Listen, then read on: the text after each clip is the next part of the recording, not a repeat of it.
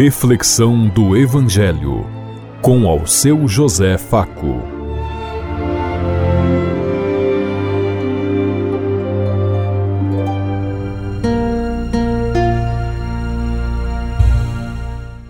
Paz bem a todos os ouvintes da Rádio Construtiva e todas as emissoras em sintonia conosco e o povo que nos ouve. Queremos levar até você uma mensagem de amor através da palavra de Jesus Cristo Hoje no Evangelho de João, capítulo 1, versículos 6 a 8 e os versículos 19 a 28. Domingo, 17 de, de dezembro de 2023. Que a graça e a paz de Deus Pai, Deus Filho, Deus e Espírito Santo vos ilumine nesse dia e seja uma boa notícia para todos.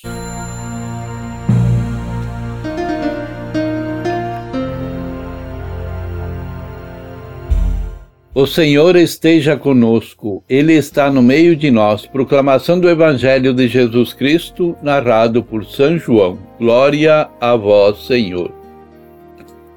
No meio de vós está aquele que vós não conheceis. Surgiu um homem enviado por Deus, seu nome era João. Ele veio como testemunho para dar testemunho da luz, para que todos chegassem à fé por meio dele. Ele não era a luz, mas veio para dar testemunho da luz. Este foi o testemunho de João quando os judeus enviaram de Jerusalém sacerdotes e levitas para perguntar: Quem és tu? João confessou e não negou. Confessou: Eu não sou o Messias. Eles perguntaram: Quem és então? És tu Elias? João respondeu: Não sou. Eles perguntaram: És profeta? Ele respondeu: Não. Perguntaram então: Quem és, afinal? Temos que levar uma resposta para aquele que nos enviou. O que dizes de ti mesmo? João declarou: Eu sou a voz que grita no deserto. Aplainai os caminhos do Senhor, conforme disse o profeta Isaías.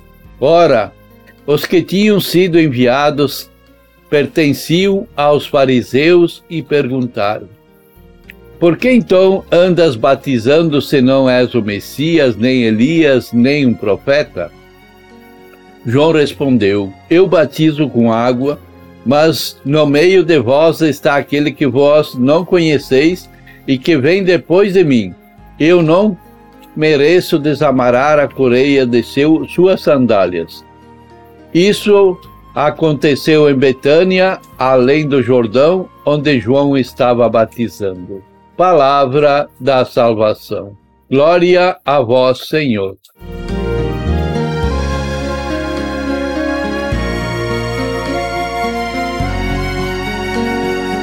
No Evangelho, João Batista é identificado como a primeira testemunha da luz. Ele veio como testemunho para que as testemunhasse a respeito da luz, a fim de que todos vissem e crescem por intermédio dele. O que significa ser testemunha da luz? João Batista vem na frente para abrir o caminho da luz. A luz ilumina, ela traz a verdade à tona. A luz não quer esconder nada. Como é triste uma vida sem luz! Na verdade, a vida não existe sem luz. Vida é luz, então estão integralmente unidas. Portanto, João é portador do anúncio de uma boa notícia, traz esperança de uma vida boa, justa e abundante. Ele anuncia esta vida. João é testemunho. Testemunha é aquele, portanto, de que traz uma verdade, alguém que presenciou um fato interessante que o Evangelho conta que quando as mães grávidas, Maria e Isabel, se encontraram, a criança no ventre de Isabel pulou de alegria. Já ali o bebê João Batista dá testemunho de alegria da criança que está no ventre de Maria. Esta comunicação nas barrigas grávidas de Maria e Isabel já nos fala dessa, desta testemunha da luz. Ser testemunha é partilhar a alegria, a luz. A luz só tem sentido se ela é partilhada. João Batista anuncia para todos os povos a chegada desta luz. Ele chamou a todos e todas a crerem na luz da vida. O Evangelho de João também afirma: ele não era a luz, mas veio para anunciar a chegada da luz. João Batista não era a luz, ele veio para dar testemunho dessa luz. E os fariseus perguntam: Quem és tu? Eu sou a voz que grita no deserto. Este fato revela que João tinha um grupo de seguidores e era um personagem popular em seu tempo. João confessou e não negou, confessou: Eu não sou o Cristo. Confessar que não é o Cristo significa confessar que não é o Messias. Quem és tu, pois? És, és Elias? Ele disse: Não sou. Tu és um profeta? Respondeu: Não. E a resposta de João é firme: Não sou. Ter a coragem de dizer não é ter a coragem da, da verdade e do sim. João Batista, sem dúvida, com sua coragem e testemunho de dizer eu não sou, encoraja-nos também a todos nós nesse advento de preparação à vigilância para não nos conformarmos com um sistema neoliberal injusto em que vivemos. Como é importante dizer não ao consumismo, à prepara preparação que nos é oferecida para o mercado, onde as mercadorias desejam, nos deixam satisfeitos e satisfeitas, com sensação de que tudo vai bem no nosso redor.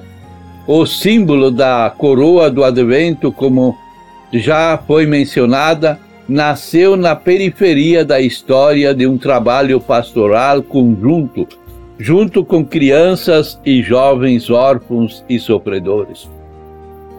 Qual é o símbolo do nossa, de nós que nos acompanha nesse tempo de advento em 2023? Que vozes clamam no deserto e nos convidam a endereitar os caminhos do Senhor? No Brasil, a desigualdade social continua a reinar. Como nós vamos resolver isso? Continuamos a ser apenas, apesar de tantas riquezas, um dos países mais desiguais do mundo. Como temos gritado contra essa desigualdade?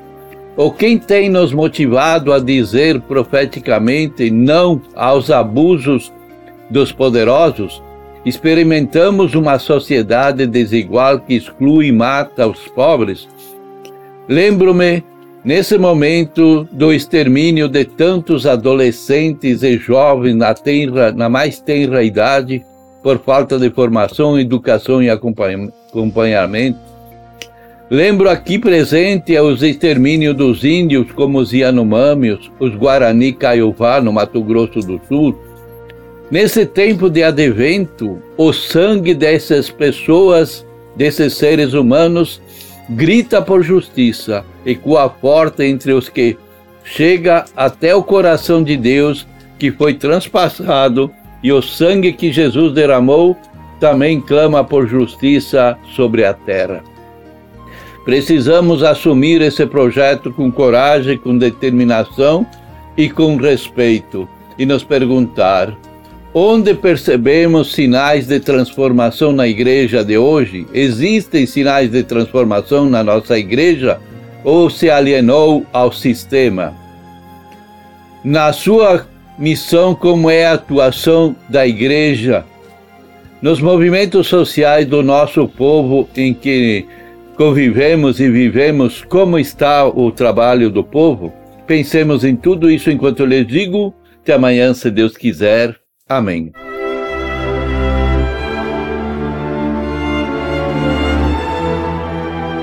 Você ouviu Reflexão do Evangelho com ao seu José Faco.